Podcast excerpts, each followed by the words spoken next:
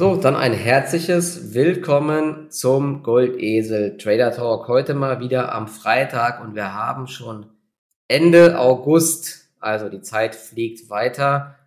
Die Märkte, naja, ich will mal sagen, sehr, sehr zäh, zumindest das, was ich sehe. Wir hatten ja die deutliche Erholungsbewegung gesehen seit dem Tief, aber in den letzten Tagen, vor allen Dingen am deutschen Markt, da tut sich irgendwie nicht mehr allzu viel. Ich habe mir gerade eben mal den ähm, DAX angeschaut.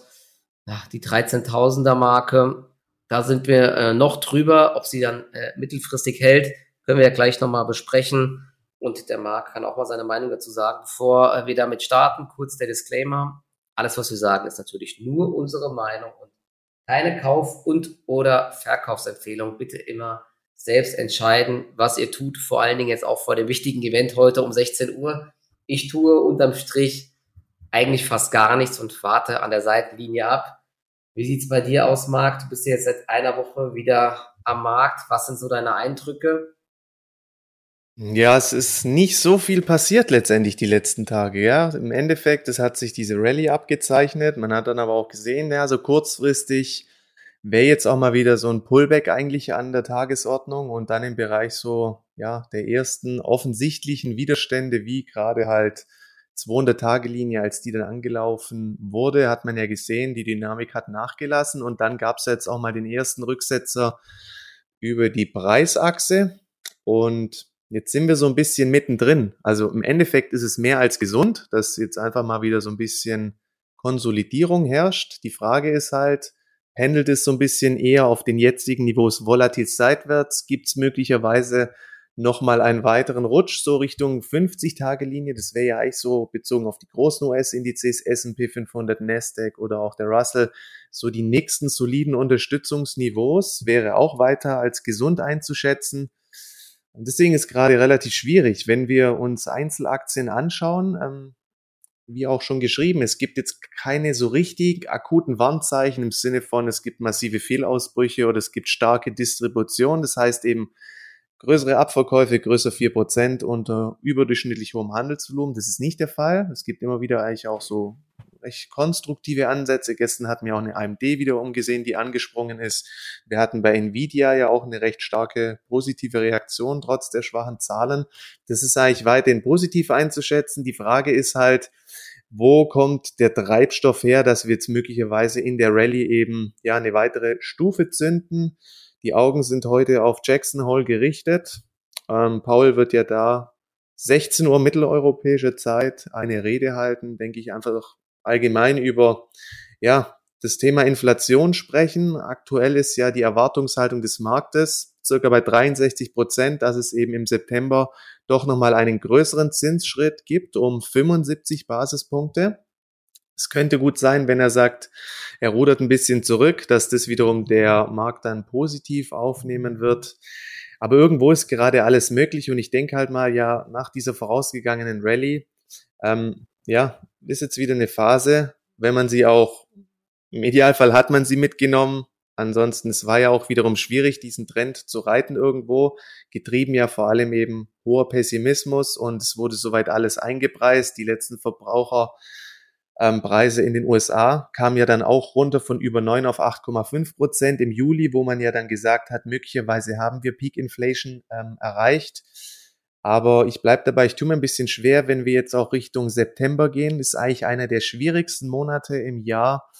Ähm, also ich glaube, besten Fall bleiben wir volatil seitwärts mit dem Risiko eben auch zur Unterseite. Und zum Beispiel laut Bloomberg hatten wir jetzt auch oder waren die letzten fünf Handelstage der letzten acht Handelstage die schwächsten orientiert, also am Volumen im ganzen Jahr 2022. Und man merkt halt, wir kommen jetzt, oder wir sind eigentlich voll in dieser Sommerphase niedriges Volumen und da kann es eben auch schneller zu stärkeren Bewegungen nach oben sowie nach unten kommen, auch natürlich dann im Index.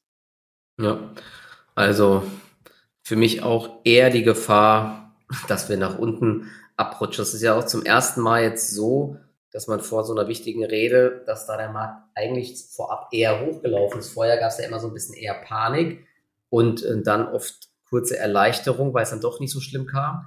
Diesmal ist eben doch nach der Erholung, oder wir stehen ja zumindest deutlich über den Tiefs, eher wieder so ein bisschen auch Enttäuschungspotenzial da, falls der Herr Paul jetzt doch wieder sagt, Inflation bleibt weiter ganz gefährlich und wir werden weiter die Inflation bekämpfen. Und wenn sich dann da durchsetzt, dass ein 75 Punkte Schritt wirklich kommt, könnte das für mich eher belastend sein. Ne? Die Wirtschaft in den USA kommt ja jetzt auch ähm, ein bisschen stärker unter Druck, wenn man sich mal die ganzen Ausblicke jetzt anschaut. Aus vielerlei Branchen sieht das eben ähm, nicht mehr ganz äh, so prall aus. Gestern war ja zum Beispiel Affirm, die haben auch fürs nächste Quartal die äh, Aussichten, ja, zumindest das, was der Markt erwartet hat, haben sie nicht getroffen. Ich mache gerade mal ähm, die Zahlen auf von ihnen. Das ist ja so ein Anbieter. Für Buy Now, Pay Later kann man sagen. Genau. Da gab es auch mal so diesen riesigen Hype und mittlerweile kann man das, glaube ich, fast in jedem Shop über verschiedenste Anbieter anwählen. Ähm, auch Klarna und so weiter, die wurden ja auch alle brutal gestützt in den Bewertungen. Und ähm, ja, Affirm, die wachsen weiter sehr stark. Ich glaube, ein Grund war auch, dass sie ganz viele Shopify-Shops da jetzt angeschlossen haben, die ganzen ähm, Händler dort. Und dementsprechend äh, ging es da nochmal deutlich aufwärts mit ähm, einem Umsatzwachstum von 39 Prozent year over year. Und ähm, das GMV ist sogar um 77 Prozent gestiegen, also das, was über die Plattform äh, abgewickelt wird und ähm, die aktiven Kunden sogar 96 Prozent. Das ist richtig ordentlich, aber da sieht man ja auch, dass dann anscheinend die, ähm, die, die Mengen, also nicht die Mengen, sondern die, äh, die Warenkörbe, die sind anscheinend sehr viel, äh, sehr, sehr stark gefallen, weil sonst wäre der Umsatz viel stärker gestiegen. Also vielleicht, da werden irgendwie kleinere Pakete immer nur mit Buy Now, Pay Later mittlerweile gezahlt und das war schon auffällig. Und das Problem ist weiterhin, ähm, ja, sie machen immer noch Verluste und auch der Ausblick war eben nicht gut gewesen. Da wurde viel mehr erwartet. Und ähm, ich gucke mal gerade, Sie haben nämlich gesagt, es gibt ähm, Gegenwind, es ist jetzt die äh, Urlaubssaison. Das sind so ein, ein, paar Gründe, wieso Sie sagen, dass ähm, ja, der Ausblick aufs nächste Quartal eben unter den Erwartungen ist und der Markt, dem gefällt es nicht. Ich gerade mal, minus 13 Prozent mittlerweile. Und ähm, sie haben immer noch äh, fürs, fürs nächste Quartal sagen sie jetzt immer noch, dass die operative Marge bei minus 10 bis minus 12 Prozent liegt. Also das ist schon echt immer noch heftig. Und fürs Gesamtjahr 2023 sollen es aber auch immer noch minus 4,5 bis minus 6,5 sein. Also ja, das ist äh, immer noch ein, ein sehr weiter Weg und dementsprechend ist der Markt da so ein bisschen enttäuscht. Also man sieht weiter, dass da bei vielen US-Unternehmen die Ausblicke nicht so toll sind und mir gerade überlegen, in den letzten, also diese Woche gab es eigentlich fast kein Unternehmen, was wirklich positiv überrascht hat. Einzig Snowflake fällt mir jetzt ein, die wirklich positiv überrascht haben. Ja, an die habe ich auch gerade gedacht, ja. Ja, aber ansonsten, dass eine Nvidia äh, wirklich richtig schwacher Ausblick aufs nächste Quartal, weil die Nachfrage im Gaming-Bereich extrem nachlässt. Da waren sogar die Rückgänge, ich, ich habe es gerade auch irgendwie offen, Genau, äh, der, der Umsatz bei Nvidia ist jetzt im abgelaufenen Quartal nur noch um drei Prozent gewachsen, weil eben die äh, Nachfrage im Gaming-Sektor zweistellig gefallen ist. Bei den Data Centern ging es aber um 61 Prozent nach oben. Also da werden die Karten oder die Chips von Nvidia immer noch stark genutzt. Aber ich muss gerade gucken, das war hier irgendwo auch aufgelistet.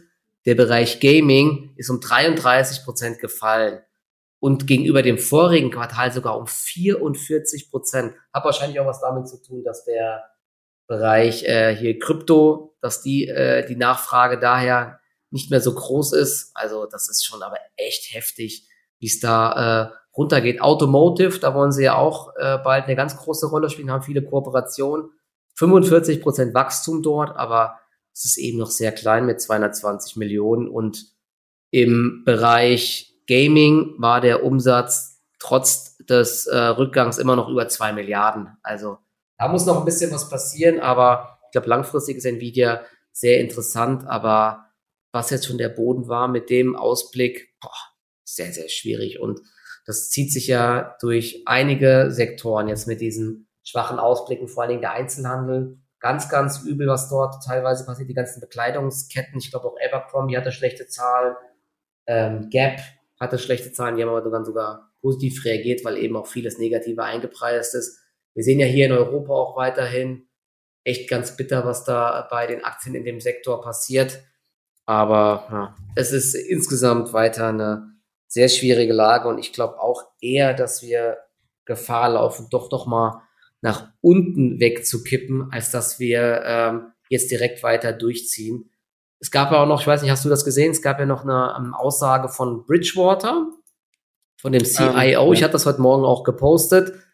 Der sagt, äh, dass, dass, dass sie insgesamt ein Abrutschen noch sehen von 20 bis 25 Prozent. Wir haben ja jetzt auch schon, ich weiß gar nicht, wie tief sind wir jetzt im S&P, 15 Prozent runter oder so vom, vom Hoch und im Nasdaq ähm, auch so ungefähr. Wir haben ja diesen Bounce gesehen, aber wenn es nach denen geht, könnte also noch mal eine weitere Welle kommen. Und die sagen eben, dass dieses Tightening von der Notenbank noch nicht im Markt eingepreist ist und dass der Markt hier einfach zu optimistisch war, dass die Fed jetzt direkt den Fuß vom Pedal nimmt und vielleicht bald Pausen macht. Und ähm, wenn das eben nicht kommt, dann gibt's massives Rückschlagpotenzial. Aber gut, da werden wir nachher dann sehen, wie äh, hawkisch der Herr Powell ist oder eben nicht. Bin echt gespannt, aber ich bin jetzt aktuell auch nicht short mehr. Ich war ja sogar short eine Zeit und habe die ganzen Short Trades jetzt mit Plus beendet und aktuell dann doch eher Seitenlinie. Wobei, wenn ich mir den DAX jetzt zum Beispiel mal anschaue, diese positive Öffnung wird wieder abverkauft. Da überlege ich sogar doch eher nochmal Short zu gehen, weil viele Aktien irgendwie, also ich habe es mir mal durchgeschaut, die sind doch alle irgendwie im Niemandsland oder sogar im Abwärtstrend. Oder wie siehst du das? Ja gut, Moody's zum Beispiel, bezogen auf die Eurozone, setzt ja auch voll auf Rezession, die ab ähm, Q4 starten soll und den Höhepunkt dann erst Q3 2023 haben soll. Also es bleibt, ähm, es bleibt schon spannend? Und wenn du halt mal anschaust, die, Moment, jetzt muss ich mein, mein Sheet hochholen, ähm, der GfK-Konsumklimaindex, ja, also wie schwach er ist und dann ja doch, doch nochmal unter den Erwartungen mit minus 36,5 erwartet wurde ein Wert von minus 32. Also das Konsumverhalten bricht ja komplett ein. Die Gaspreise gehen gerade brutalst durch die Decke. Man sieht, dass, die Stro dass der Strompreis nachzieht. Ja, ein ähm, Euro pro Kilowattstunde mittlerweile da im, im Großhandel. Das ist unfassbar. Also das ist auch ja, also es ist eine brutale äh, Sackgasse, was jetzt einige machen, sich so Heizlüfter zu kaufen, um im, um im Winter zu heizen. Wenn dann die äh, Erhöhungen kommen, auch beim Strompreis, ich glaube, die meisten zahlen ja gerade irgendwie 30 bis 40 Cent pro Kilowattstunde und das wird auch noch ein böses Erwachen geben. Also mich wundert es nicht, dass die Konsumstimmung komplett im Keller ist. Wobei ich war gestern in Frankfurt nochmal abends, da war es immer noch die Restaurants gut besucht. Vielleicht sind die Leute da noch so ein bisschen denken sich ja, jetzt habe ich noch das Geld und wir werden schon sehen, was im Winter passiert, so ungefähr. Oder die Regierung rettet uns oder es gibt ein Cap bei den Preisen oder so, keine Ahnung, aber es ist echt, also die Belastungen, die dann auf Haushalte zukommen, das ist unvorstellbar eigentlich. Ja, sowas, ich weiß nicht, ob sowas überhaupt schon mal gab, um ehrlich zu sein. Das ist Wahnsinn. Ja gut, wir, wir vergleichen uns ja oft mit Werten aus den 70er Jahren, also da waren wir noch nicht geboren. Insofern ist es für mich auch komplettes Neuland und die Risiken sind da für die Märkte auch, würde ich sagen, weiterhin. Deutscher Markt sowieso. Ja, man sieht ja auch, die technische Erholung war ja auch lange nicht so wie in den USA und da bleibt das ganze Konstrukt mehr oder weniger noch fragil, aber auch in den USA nach jetzt dieser Rallye ähm, muss man schauen. Also es, die Risiken liegen auf der Hand und zum Beispiel Affirm in den USA, das deutsche Pendant, du hast ja vorher angesprochen, ist ja unter anderem Klarna. Mhm. Ja, kaufe jetzt, zahle später und teilweise werden eben auch solche Zahlungsanbieter oder ähm, Finanzdienstleister wirklich genutzt von den Leuten, um einfach nur noch ihren Lebenshalt, Unterhalt zu bestreiten, ja, und einfach die Zahlungen ein wenig nach hinten zu schieben. Also es ist gerade wirklich traurig und beängstigend, was teilweise passiert. Und ja, also ich glaube, gerade im das Konsumverhalten, das wird sich irgendwo dann natürlich auch noch weiter negativ auswirken. Aber da muss ich sagen, gerade auch wenn man die Bekleidungshersteller, Textilindustrie anschaut, also wer da wirklich so ein kleiner Fels in der Brandung aktuell ist, ist Hugo Boss, gell? Also mhm. Also die haben ja wirklich jetzt zuletzt auch wieder ein gutes Zahlenwerk geliefert. Die machen gerade so ein bisschen ihr eigenes Ding. Also das ist wirklich sehr, sehr beachtlich. Ich meine, aktuell ist, drängt sich kein wirklicher Kauf der Aktie auf, aber ähm, fundamental bringt ja diese Ex-Tommy-Hilfe-Geschäft das Unternehmen wirklich wieder auf Kurs. Ähm, aber jetzt hier, sage ich mal, im Zuge von weiteren Marktverwerfungen. Pullback Richtung 50, Richtung 47 haben wir bei der Renditeformel auch mal ein erstes Antizyklis-Szenario aufgestellt. Oder wenn es dann auch mal nachhaltig über 60 gehen sollte, da ist schon eine breite Basis vorhanden. Also da fällt Hugo Boss wirklich sehr positiv auf. Und ich will die Aktie jetzt nicht nur erwähnen, weil hier Metzing, ja, und ihrem Heimvorteil. Nee, also es ist wirklich ähm, stark, was die liefern in diesem aktuellen Umfeld. Ja, die sind ja auch, glaube ich, gerade aktuell wieder erfolgreich, weil sie ihre Marke wieder besser positionieren und so weiter. Ja. Ein bisschen höherpreisig äh, und so die günstigeren Anbieter oder Händler eben, die haben dann doch größere Probleme, weil die Mittelschicht, die verzichtet aktuell, glaube ich, eher so ein bisschen auf neue Käufe und äh, muss Geld sparen. In den USA gab es auch, habe ich auch Statistiken gesehen, jetzt durch die steigenden, also sie haben ja auch Probleme mit der Inflation, auch dort steigen, glaube ich, die Gaspreise und so weiter und was ja auch krass ist, sind die ganzen Belastungen mit den Hypotheken und so, das ist dort ja auch nochmal richtig äh, deutlich heftiger als bei uns. Da sind irgendwie die monatlichen Belastungen haben sich da auch teilweise verdoppelt jetzt für viele Leute. Bei uns ist ja dann oft meistens das über 10 oder 30 Jahre festgeschrieben da gibt es ja nur Probleme mit der Anschlussfinanzierung, aber dort ist. Ja, die haben ja variable Zinssätze, die, genau, wenn die Zinsen hochgehen, dann merken die das sofort. Ja, und das schlägt natürlich alles komplett auf den Konsum nieder. Also dementsprechend glaube ich auch, äh, sind die Aussichten für die ganzen, von den ganzen Bekleidungsketten und so weiter so schwach, weil die das jetzt auch so langsam merken. Aber ich glaube trotzdem insgesamt werden sich die US-Börsen doch wieder besser halten als äh, wir hier in Europa, die ähm, ja noch viel brutaler unter in äh, deutlich gestiegenen Energiekosten leiden. Ja, du hast gesagt, Hugo Boss ist eine Aktie am deutschen Markt, die interessant ist. Ich habe es auch schon ein paar Mal gesagt, es ist ansonsten echt brutal mau, dass hier wirklich kaum eine Story am Markt gespielt wird, außer so ein bisschen der Bereich erneuerbare Energien äh, mit einer Encarvis, die sich gut hält, eine RWE, die nahe der Hochs ist. Ich, hab, ich hatte heute Morgen auch nochmal einen Beitrag gepostet, wo das ganze Thema nochmal erklärt wird, wieso, wieso der Strom aktuell so teuer ist und wieso dann dadurch einige Kraftwerksbetreiber so viel ähm, Geld verdienen. Ich kann es auch nochmal hier dann in, bei Spotify dann in diese Show Notes reinpacken. Ähm, es ist immer so, den Preis des teuersten Kraftwerks müssen quasi alle zahlen. Und das ist halt schon irgendwie ein bisschen strange. Das ist aber hier in dem Artikel nochmal genau erklärt. Also wenn da irgendwie ein Braunkohlekraftwerk für drei Cent die Kilowattstunde produzieren kann, dann Atomstrom für 5 Cent. Und da kommt irgendein am Ende ein Gaskraftwerk, was wegen der hohen Gaspreise für 80 Cent ähm, produzieren muss. Da bekommen eben alle Anbieter die 80 Cent dafür. Ne? Das ist diese Merit-Order-Preisbildung. Das ist äh, schon echt krass und das heißt, da werden einige Leute gerade brutalstes Geld drucken mit ihren Kraftwerken und eine Encarvis, die kriegen ja auch äh, als Großkraftwerksbetreiber oder als diese Betreiber von Parks im Gegensatz zu Privatleuten kriegen die ja auch immer diesen aktuellen Strompreis und dementsprechend läuft ja die Aktie auch ganz gut. Wobei man da jetzt auch aufpassen muss. Ich weiß nicht, wie der siehst du das? Diese Sonderkonjunktur, das ist, ich erinnere das so krass an E-Commerce, wo ja auch mal diese Sonderkonjunktur war. Die Aktien steigen, steigen, steigen, aber irgendwann ist halt auch Feierabend und dann gibt's auch nochmal brutale Rücksetzer irgendwann und dann verbrennt man sich schnell, wenn man da noch im Hype einsteigt.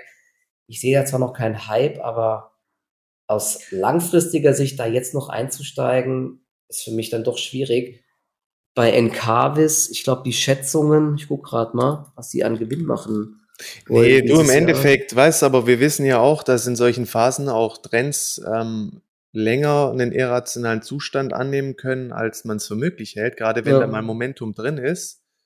Ähm, nee, also investieren würde ich in die Titel jetzt auch nicht mehr. Aber irgendwo, wenn Aus sich zwischendrin ja. immer mal wieder eine kurzfristige Chance ergibt, ähm, also man, Encarvis macht ja aktuell eigentlich noch mit dem besten Eindruck.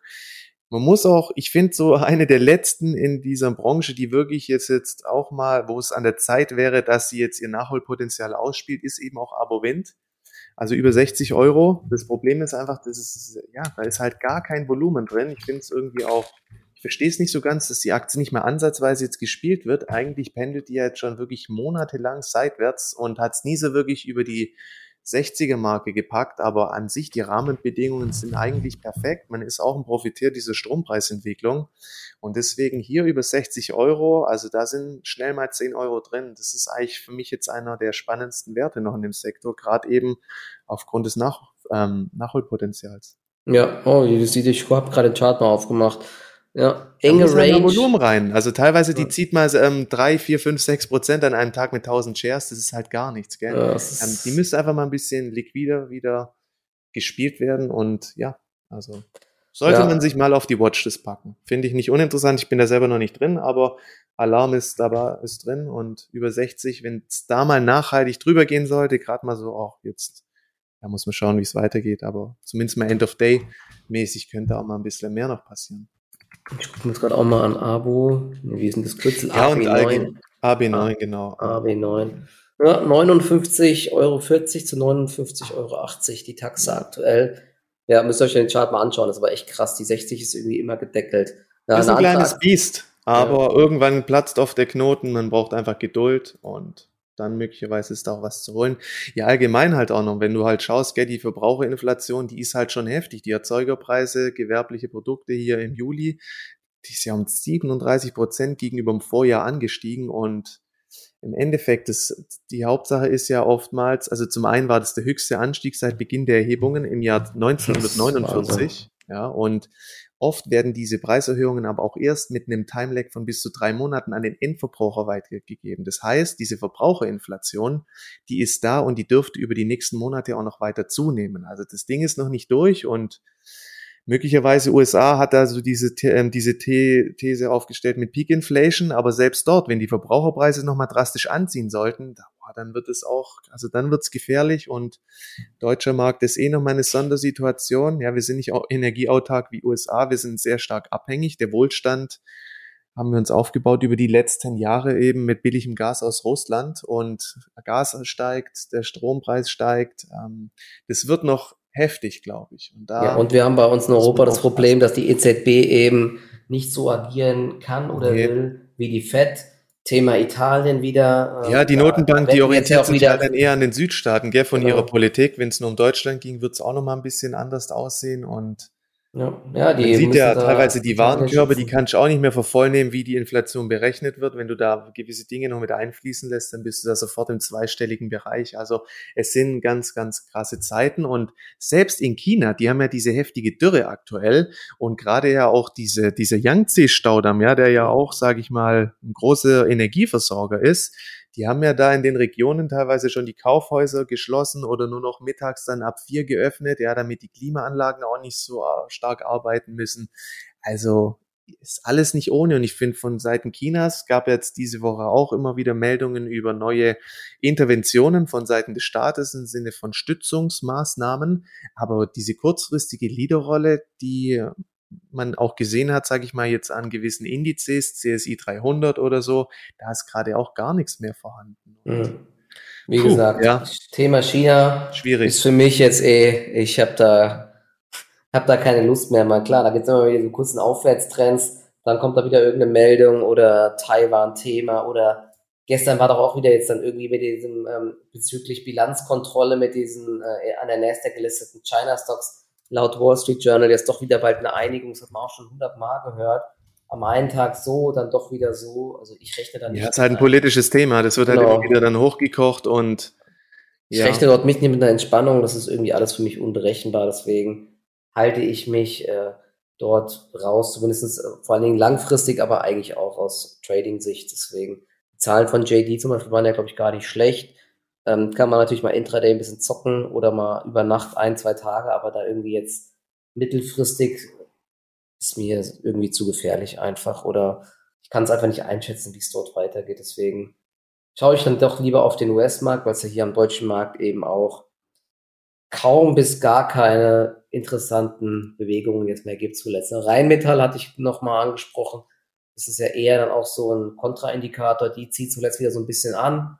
Heute deutlich im Plus, aber so die breite Masse an Aktien, das ist echt bitter. Eine Verbio finde ich ja noch ganz interessant.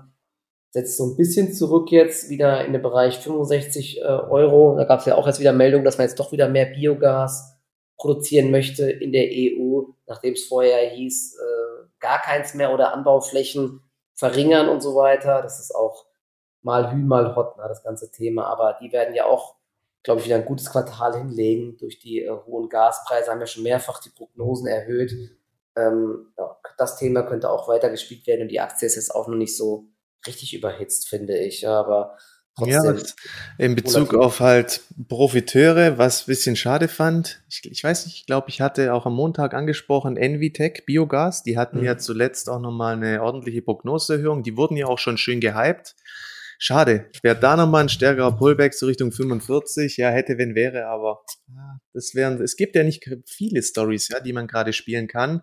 Hat sich jetzt echt auch wieder gut berappelt die Tage möglicherweise, wenn sie dann über 60 geht, nochmal einen kleinen Trade versuchen. Aber Problem ist halt, das ist auch wieder ein sehr marktenger Wert. Aber irgendwo würde ich es ihr, würde ich der Aktie sogar zutrauen, dass da nochmal ein bisschen was geht. Aber ja, lieber wäre es natürlich gewesen, die jetzt irgendwie antizyklisch einzusammeln. Aber finde ich, kann man sich auch mal auf die Watchlist packen, wenn jetzt auch mal noch ein paar Verwerfungen kommen sollten vom Gesamtmarkt und die, so ein Wert kann eben auch mal schnell intraday Richtung minus 8, minus 10 Prozent mal durchrutschen dann ja. antizyklisch oder wenn sie sich da oben berappelt und mal über 60 geht, ähm, auch nicht uninteressant. Ja, ich glaube insgesamt ist aktuell weiter sinnvoller, ein bisschen antizyklisch zu agieren und nicht immer prozyklisch irgendwo dann reinzukaufen. Da kriegt man meistens dann ja. doch eher auf den Deckel und immer wenn man denkt, jetzt zieht der Markt weiter voll durch oder bricht aus, dann passiert eben das Gegenteil. Deswegen ist auch meine Strategie weiter vorbörslich eher mal so ein bisschen zu schauen, was gibt's für Auf- und Abstufungen, wo sind vielleicht Übertreibungen und dort dann äh, mal kurzfristig gegen Aktien zu wetten. Wir hatten ja heute zum Beispiel wieder die Meldung von ähm, zu Conti, eine Abstufung von Metzler. Hey, den Chart habe ich gerade offen, ja. ja. Er sieht schon echt genau. angeschlagen aus. Da könnte man sich sogar, ja. das wäre auch so ein Kandidat für mich, ähm, wo man mal einige Tage short bleiben kann, weil sie eben nach unten droht wegzukippen und ja, Verbraucherstimmung schlecht, Zyklika schwach, Chart angeschlagen. Jetzt diese Ab äh, Abstufung. Metzler hat ja gesagt, der Ausblick sei gefährdet wegen schwacher Nachfrage nach Reifen.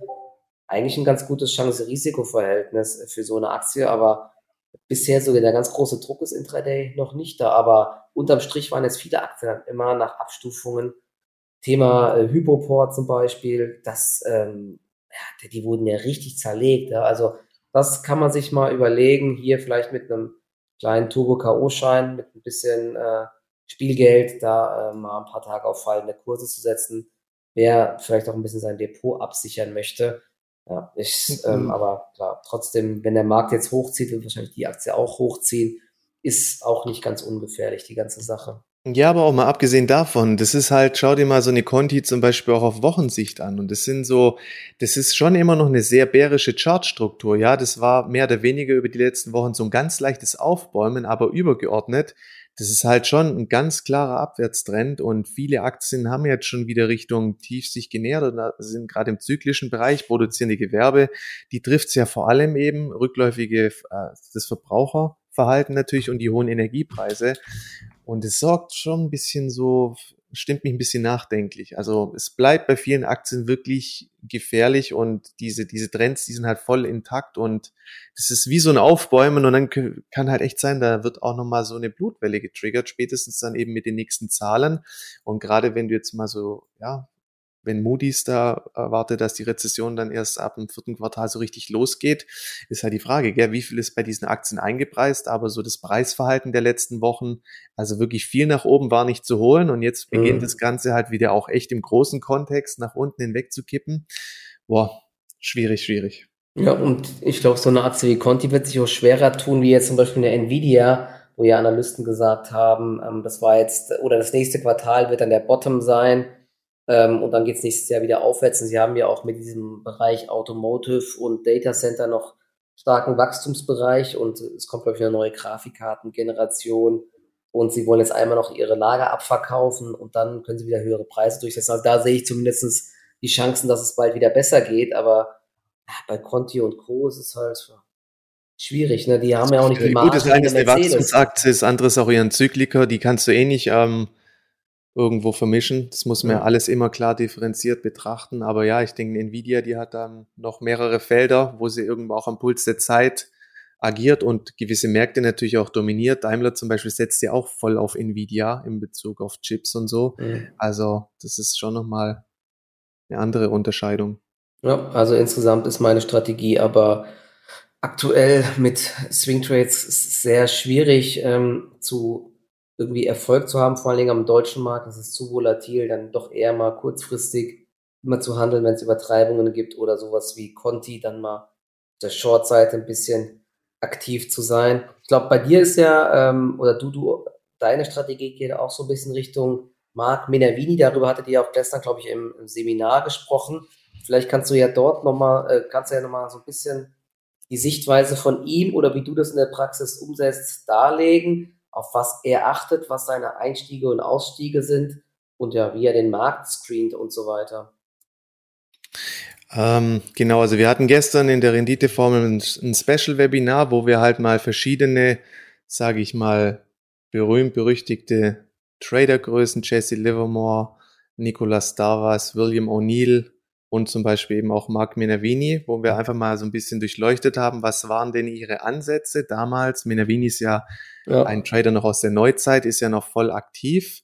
Ja, was waren denn ihre Ansätze und gibt es irgendwo halt Überschneidungen, sprich auch Gemeinsamkeiten? Und es ist wirklich so, es ist so ein bisschen ein roter Faden, der sich durchzieht, angefangen mit Livermore über Davas und zum Beispiel auch Davas zu seiner Zeit, also dieses Mindset, was er hatte, ja, wirklich sich auf die starken Aktien zu fokussieren, nicht auf vermeintliche Schnäppchen zu setzen und dann auch wirklich Aktien, ja, die in irgendeiner jungen, dynamischen Branche auch tätig sind. Also das zur damaligen Zeit, wo du ja, sage ich mal, dieses ganze Wissen 0,0 hattest, das ist schon sehr, sehr beachtlich und dann natürlich auch immer mit dem nötigen Fleiß und Disziplin. Und ich muss ja auch sagen, also klar, in dem jetzigen Marktumfeld, du hier und da kannst bisschen was verdienen, aber irgendwo brauchst du richtig gesunde Marktphasen und da kannst du halt das meiste Geld verdienen. Und dann sind es eigentlich immer auch schöne Trends, die man begleitet. Und je aggressiver du die ganzen Trends dann halt auch spielst, umso mehr kannst du verdienen. Und es ist dann irgendwo eine Kombination aus einem techno-fundamentalen Ansatz. Ja, also du hast die Nachrichtenkomponente, du hast irgendwo einen Momentum, trendstarken Wert. Und wenn dann eben die Konsolidierungen verlassen werden, dann gehst du aufs Gaspedal. Und auch bei den Ansätzen hast du gesehen, viele haben sich wirklich nur auf die bullischsten Marktphasen konzentriert. Sonst haben sie die Zeit ausgesessen, in Livermores Fischen gegangen. Hm. Minervini legt ja auch viel Wert drauf, gerade wie in der jetzigen Phase. Er schaut halt, okay, gibt's ein neues Leadership am Markt, was sich etabliert, was eben frühzeitig auf neue Hochs ausbricht. Es gibt so ein paar Kandidaten in den USA, die möglicherweise stehen sie davor, aber in der Breite ist da auch noch nicht so viel zu sehen. Und in Bezug jetzt auf Minervini im Speziellen, ähm, im Endeffekt also was man halt sagen muss, er hat halt auch den Trust irgendwo, dass er ja diesen US Championship schon mehrfach gewonnen hat. Letztes Jahr hat er sich ja wieder aufgestellt und er hat ja auch einen gewissen Ruf zu verlieren, ja, aber er hat es letztes Jahr eben auch wieder gewonnen in dieser Division, Depots größer eine Million und hat halt echt mit einer Rendite von 335 Prozent abgeschnitten und sich den Sieg geholt. Das ist halt schon krass zwischen 94 und 2000 hat er eine jährliche Rendite von 220 Prozent gemacht. Ähm, das erste Mal hat er den Championship dann 1997 gewonnen. Und die Bücher kann ich auch nur wärmstens empfehlen. Think and Trade Like a Stock, Market Wizard und das zweite Buch, was danach gekommen ist mit ähm, Think and Trade Like a Champion. Die bauen so ein bisschen aufeinander auf und er hat sich halt in erster Linie auch mit Wachstumsaktien auseinandergesetzt, weil es sind halt die Aktien, die das größte Potenzial haben, ja, sich in kurzer Zeit quasi zu vervielfachen und über die Jahre, ja, über Trial and Error hat er ja dann diese SEPA-Methode entwickelt, sprich Specific Entry Point Analysis. Er hat quasi auch viele Gewinneraktien der damaligen Zeit, der Vergangenheit studiert, wie O'Neill letztendlich auch und hat halt geschaut, gibt es irgendwelche Gemeinsamkeiten, die die Aktien hatten vor ihren großen, starken Kursanstiegen. Und ja, die gibt es. Und es gibt eben fünf Schlüsselelemente bei ihm, die die SEPA-Methode letztendlich bilden für den Handel von Wachstumsaktien. Und das wichtigste Kriterium für ihn, dass es eine Aktie überhaupt im Ranking weiter schafft, ist, dass der Aufwärtstrend vorhanden ist. Und da hat er das mhm. Menavini Trend Template ins Leben gerufen und es ist eigentlich schon auch interessant, einfach mal darüber nachzudenken. Er hat wirklich diese Disziplin. Er kauft in erster Linie nur die Aktien, wo einfach ein intakter Aufwärtstrend vorhanden ist. Und dieses Hört sich so einfach an, gell? ja, aber das ist halt auch diese Disziplin. Ja, er macht halt nichts oder er verwirft Aktien und er konzentriert sich nur auf die Titel, wo die Trendrichtung ganz klar definiert ist. Das ist auch schon mal einfach eine ganz interessante Erkenntnis und dann geht es weiter, fundamental Umsatz, Gewinnsteigerungen, im Idealfall natürlich noch steigende Margen, was aber für ihn auch ganz wichtig war. Was ist die treibende Kraft der Aktie? Was ist der Katalysator? Ja, das können neue Produkte sein, wie zum Beispiel ein iPhone, was revolutionäres. Es können neue Technologien sein. Es können geänderte Rahmenbedingungen in der Branche sein, ja, durch Subventionen, durch irgendwelche Krisen. Es reicht aber auch manchmal schon neuer CEO oder neues Management. Siehe Microsoft. Bäumer war weg, der neue CEO kam. Das Unternehmen ist in eine andere Liga quasi aufgestiegen und nach 17 Jahren Stagnation ging es dann letztendlich wiederum auf neue Hochs. Und das ist oft auch mit der entscheidende Faktor, wirklich die Story, der Katalysator, weil wir haben ja jetzt auch gesehen, nach Corona, als die Märkte mit Geld geflutet wurden, die Fundamentalkomponente hat ja eine Zeit lang gar keine Rolle mehr gespielt. Und es hat eigentlich gereicht für eine Aktie, eine gute Story und Momentum. Und es reicht manchmal auch in einem Bullenmarkt. Ja, du hast einen schönen Aufwärtstrend, du hast Momentum, Trendstärke und du hast eine gute Story. Auch mit dem Ansatz kannst du gutes Geld verdienen. Du musst halt warten, sage ich mal, bis die Rahmenbedingungen gegeben sind. Die Einstiegspunkte, im Idealfall halt zu Beginn am Anfang eines Bullenmarktes. 90 Prozent der High-Performer, die starten eben, ja, sage ich mal, nach der Gesamtmarktkorrektur, aber oft schon früher als der Gesamtmarkt an sich, weil der Index bildet ja nur den breiten Durchschnitt ab. Ja, und du, deswegen willst du auch immer gucken, gibt es neue Leader-Aktien, ja, die möglicherweise einen neuen Bullenmarkt oder eine neue Rallye-Phase vorwegnehmen. Und dann wiederum waren es eben auch oft klassische Chart-Formationen, aus denen die Aktien dann ausgebrochen sind, auch mal eine Tasse-Henkel-Formation, eine flache Basis, Wichtig für ihn war immer irgendwo, dass eben zwischenzeitlich eine sogenannte Kontraktion stattgefunden hat. Ja, das hat er Volatility Contraction Pattern genannt. Und das ist ja auch das Wichtigste im Trading, einen wirklich guten Einstieg zu bekommen, wo ich, sage ich mal, wenig riskieren muss und ein überdurchschnittlich hohes Reward, also das Gewinnpotenzial muss natürlich ein Vielfaches sein von dem, was ich bereit bin zu riskieren. Er hat jeden Trade dann auch schon quasi im Vorfeld definiert, wo ist mein Exit-Niveau und das Potenzial muss definitiv ein Vielfaches davon sein. Ausstiegspunkte, wenn du dich daran hältst, ja, dann, wenn es blöd läuft, verlierst du wenig. Wenn es gut für dich läuft, ja, dann holst du die kleinen Verluste schnell wieder rein und beginnst dann eben, wenn's, wenn die Trends laufen, wirklich Geld zu verdienen. Und dann teilweise hat er mit Take Profits auch gearbeitet, wenn es in kurzer Zeit zu schnell nach oben ging, aber teilweise auch einfach nur Teilgewinnmitnahmen, dass eben ein Teil der Position immer weiterlaufen kann. Und das ist oft auch der sinnvollste Ansatz. Aber natürlich, wenn ich in einen frühzeitigen Bullenmarkt am Anfang reinkomme, dann sollte man es versuchen, die Dinge einfach so lange wie möglich am Laufen zu halten. Und genau das Minavini Trend Template an sich, das ist in erster Linie arbeitet er sehr viel damit gleitenden Durchschnitten, den GD50, GD200 sind ja eh sehr stark beachtete gleitende Durchschnitte, auch am US-Markt. Wir haben gesehen, die Indizes haben sich jetzt auch in dem Bereich so ein bisschen in den Kopf gestoßen. 50-Tage-Linie hat ja auch noch eine recht hohe Relevanz, auch bei den Wachstumsaktien. Er hat noch den GD 150 ähm, hinzugenommen, hat dann eben gewollt, dass die schnell laufenden GDs über den ähm, langsameren GDs liegen. Aber zum Beispiel wollte er auch, dass der GD 200 sich schon seit einem Monat aufwärts bewegt. Ja, und das muss man sich auch wieder klar machen. Das braucht Zeit, bis so ein, mhm. aus einer breiten Konsolidierungsphase bis dann, sage ich mal, der 200er, also der Durchschnittskurs über die letzten 200 Tage, dass der dann wieder aufwärts gerichtet ist. Das, das sagt eigentlich, die Aktie muss dann bereits auch schon in einem neuen Aufwärtstrend sein, sonst hast du keinen steigenden GD 200. Und dann zum Beispiel noch die Aktie muss mindestens 30 Prozent über um 52 Wochen tief notieren, darf nur einen Maximalabstand von 25 Prozent zum Jahreshoch haben. Und dann hat er noch so ein relative Stärke-Ranking hinzugenommen vom Investors Business Daily. Und dieses relative Stärke-Kriterium musste quasi größer als 70 sein. Und das heißt halt, es gibt nur noch 30 Aktien, äh 30 Prozent an Aktien, quasi die ähm, ein höheres Rating haben. Ja, also es muss eben mhm. mindestens den Wert 70 annehmen. Und was dann eben auch noch interessant war, da gibt es dann die einzelnen Stages quasi der Aktien.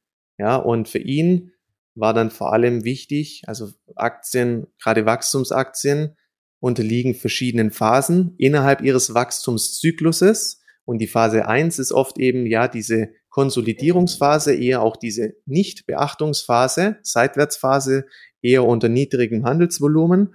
Und wenn eben die Aktie dann wirklich in Phase 2 eintritt, das ist dann letztendlich der Start des Wachstumszyklus. Und da beginnt dann auch die Akkumulation von Seiten der Institutionellen. Und in diesen Phasen, da will er halt den Einstieg suchen. Und mit dem Trendtemplate stellt er dann eben auch sicher, gerade ja, dass dann irgendwann die 200-Tag-Linie aufwärts gerichtet sein muss, dass der Übergang in Phase 2 erfolgt ist. Gefährlich wird es dann in Phase 3, das sind dann oft mehrere Quartale an Wachstumsbeschleunigung, aber irgendwann ist der Erfolg des Unternehmens auch medial mehr präsent und dann oftmals werden die Aktien auch schon mit höheren äh, Multiples gepreist. Die Erwartungshaltung ähm, steigt an diese Aktien und dann oftmals kommt irgendwann dieser Climax-Punkt. Ja, es gibt möglicherweise noch die Übertreibung nach oben, aber die, sage ich mal, die Smart Smart Money hat dann oft schon den Zug verlassen und dann geht die Distributionsphase los und das ist dann oft auch der Höhepunkt eines solchen Unternehmens. Und wir sehen ja auch, ja, Netflix ist ja ein schönes Beispiel.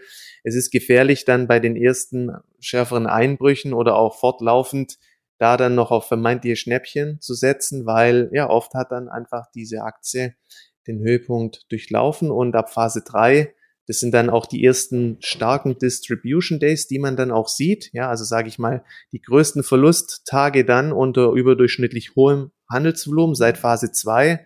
Und ja, dann ist das Ding eigentlich gelaufen und Phase 4 ist dann quasi die Abwärtsphase und die Kapitulationsphase. Ja, also komplett intakte Abwärtstrends. Und deswegen, also für ihn war einfach diese Phase 2 die Phase, ähm, auf die er sich dann in erster Linie konzentriert hat. Ja, es ist im Endeffekt ein techno-fundamentaler Ansatz. Er zeigt ja in der heutigen Neuzeit auch noch, dass es drauf hat. Ist ein Competition Man, ja, sonst würde er mhm. das nicht machen, sich immer wieder da unter Beweis stellen. Aber auch die Bücher sind gut geschrieben und man bekommt auch ein, ein Gefühl und auch so ein bisschen ein Regelwerk, gerade wenn man sich auch verstärkt mit Wachstumsaktien auseinandersetzt. Also kann ich nur empfehlen zu lesen und wie gesagt auch alle diese Trading-Größen, ja, die haben Aktien gehandelt, die waren irgendwo klassische Trendfolger und haben irgendwo Gemeinsamkeiten, die sich dann, sage ich mal, vom Anfang 19. Jahrhundert angefangen mit Livermore immer weiterentwickelt haben, aber durchaus auch aufeinander aufgebaut haben. Und irgendwo bin ich auch so, bin, habe ich auch meinen Weg gemacht mit diesen Ansätzen. Ja, mit allem anderen habe ich wirklich nicht viel Geld verdient und fürs, ich finde halt, oder für gewisse in erster Linie brauchst du eine gesunde Marktphase, um das volle Potenzial ja. ausspielen zu können. Ja, du sicherlich, du kannst immer wieder was reißen. Es ist aber eher sehr mühselig, aber es macht in erster Linie halt auch Sinn, sich dann wirklich vor allem auf die Phasen zu konzentrieren und die voll auszureizen, wo die Märkte einfach in, in einer gesunden Phase sich befinden. Und das ist halt leider aktuell nicht der Fall, aber diese Phasen werden definitiv wiederkommen. Aber hast du, hast du selbst oder hatte er da ein ein Indikator, wenn quasi so der, so ein Makroindikator, wenn der auf grün springt? Oder weil das ist natürlich jetzt echt um, immer ähm, schwierig, ne? Ja, er hat vor allem. In, in der Theorie hört sich immer alles gut an, aber in der Praxis ja. hast du jetzt das Problem, weißt du, ist das jetzt gerade eine Bärenmarkt-Rallye? Jetzt drehen gerade ein paar Aktien hoch, kaufe ich jetzt genau am Hoch oder ist es der Beginn eines neuen Aufwärtstrends? Das ist ja immer so die Frage, die man sich jetzt in der Praxis stellt. Also er hat es vor allem eben festgemacht daran, ob es eben wirklich auch ähm, neue Leader-Aktien gibt, die sich am Markt etablieren. Ja, das heißt, beginnen die ersten Aktien wirklich aus Basen, aus hochgestellten Basen, ja im Bereich vom Jahreshoch in Schlagweite, beginnen solche Aktien, vor allem auch neue Aktien, die man auch noch gar nicht so wirklich kennt, beginnen solche Aktien dynamisch auf neue Hochs auszubrechen. Und je mehr davon zu sehen wären, desto positiver wird er und desto bullischer wird er dann auch für den Gesamtmarkt. Ja, er guckt natürlich auch irgendwo die Indizes an, aber bei ihm geht es vor allem darum, gibt es ein neues Leadership und das ähm, daran macht er seine Handelsentscheidungen fest. Okay. Und da muss man sagen, ist gerade der US-Markt gut, zum Beispiel es gibt den Energiesektor, den muss man dann auch ein bisschen ausblenden. Da gibt es ja dann Sondereffekte, mhm. vor allem eben Aktien, ähm, Tech-Sektor, die Bereiche, wenn da sowas zu erkennen ist, das ist dann schon, das sind die ersten Zeichen, ja, dass man jetzt, dass eine neue starke Phase bevorstehen könnte. Ja, auf jeden Fall äh, mega spannend. Das ist ja, glaube ich, Teil dann in der Trader-Ausbildung, die jetzt wieder am 12. September ist, glaube ich, startet, äh, wo du das nochmal so ein bisschen in der Praxis zeigst, oder? Genau. Also einfach auch das Grundverständnis für die Märkte, für Strategien und wann es halt so das Verständnis zu bekommen, wie diese Leute auch denken, weil man muss auch sich klar machen, diese 300% Performance, da musst du schon auch in opportun handeln und wenn es gut für dich läuft, auch richtig aufs Gaspedal treten und das sind halt alles so ein bisschen diese Feinjustierungen, das muss man irgendwo verinnerlichen, verstehen oder was ist ein qualitativ hochwertiges Setup, auch gerade diese Volatility Contraction, ja, das ist ja eigentlich auch Tag ein, Tag aus mit das Essentiellste. Wann liegt ein gutes Setup vor im Sinne von, ich habe eine geringe Verlusttoleranz, ich muss wenig riskieren, habe aber ein, ein Vielfaches an Gewinnpotenzial nach oben und ja, wer da Interesse hat, kann da gerne, gibt noch ein paar Plätze, ähm, kann da gerne teilnehmen. Am 12. September, das ist ein Montag, da geht das erste Webinar los. Da werde ich erst noch ein bisschen so über meinen Werdegang berichten, fortlaufend gibt es ähm, Education-Videos, es gibt jede Woche ein Webinar, wo man natürlich die Märkte dann auch anschaut, wo ich bisschen schaue, gibt es gerade ähm, Situationen, wo es sich lohnt, ein bisschen was auch zu riskieren. Und ich denke, das wird eine ganz gute Sache. Also, wer Interesse hat, kann da gerne teilnehmen. Infos gibt es auf goldesel.de. Genau. Bei der Ausbildung, oder? Genau, auf goldesel.de ist, glaube ich, da direkt, ist auch direkt ein, ein, Banner drauf. Ja, super. Dann genau. können wir das doch auch mal ähm, jeden Fall wirklich, glaube ich, eine der spannendsten Strategien. Klar, Trendfolge ist sowieso immer das Entspannteste, wenn man eine Aktie erwischt und die dann im Aufwärtstrend mit nach oben begleitet. Das ist langfristig immer das ähm, ja, lukrativste auf jeden Fall. Man weiß halt immer erst im Nachhinein, ob man da eine Gewinneaktie hat oder ob das nur heiße Luft war. Aber das ist ja auch das Schöne, aber auch das Schwierige an der Börse, dass man das äh, dann nach einigen Monaten dann weiß, ob man auf die richtigen Sektoren oder Aktien gesetzt hat. Ja, und weißt du, es, es reicht ja oft, wenn du von, von zehn Trades, wenn du drei, zwei bis drei übers Jahr ins Ziel bringst und dann richtig schöne Bewegung triffst, ja, dann bringen die paar wenigen Bewegungen dir halt dann auch auf das Geld. Also ja. das muss man halt verstehen lernen. Super, naja, perfekt. Dann sind wir soweit, glaube ich, durch. Also wir können ja nächste Woche darüber berichten, wie die Tagung um 16 Uhr und die Rede von Paul ablief und ob wir eher genau. verkaufen oder ob wir uns weiter fangen. Wie gesagt, ich bin eher an der Seitenlinie und schaue mir das ähm, entspannt so an, weil ich da ich das nicht einschätzen kann, ob's, ob wir krass abverkaufen oder fett nach oben laufen, wobei ich wieder, wie gesagt, eher die Gefahr auf der Unterseite sehe, aber. Ja, die ja. Risiken sind da. Ähm, wir haben am Dienstag, glaube ich, auch wieder Live-Trading, wenn ich mich richtig erinnere. Genau, einer können wir es dann auch, auch genau, perfekt. Ja. ja. Gibt's da werden wir es dann Input? auch nochmal ein bisschen zeigen und vielleicht nochmal neue Aktien vorstellen, die interessant genau. sind. Super, dann danke euch fürs Zuhören und weiter viel Spaß und dann schauen wir mal, was passiert. Ich wünsche euch ein schönes Wochenende. Bis zum nächsten Mal. Ciao, ciao. Bis dann. Ciao.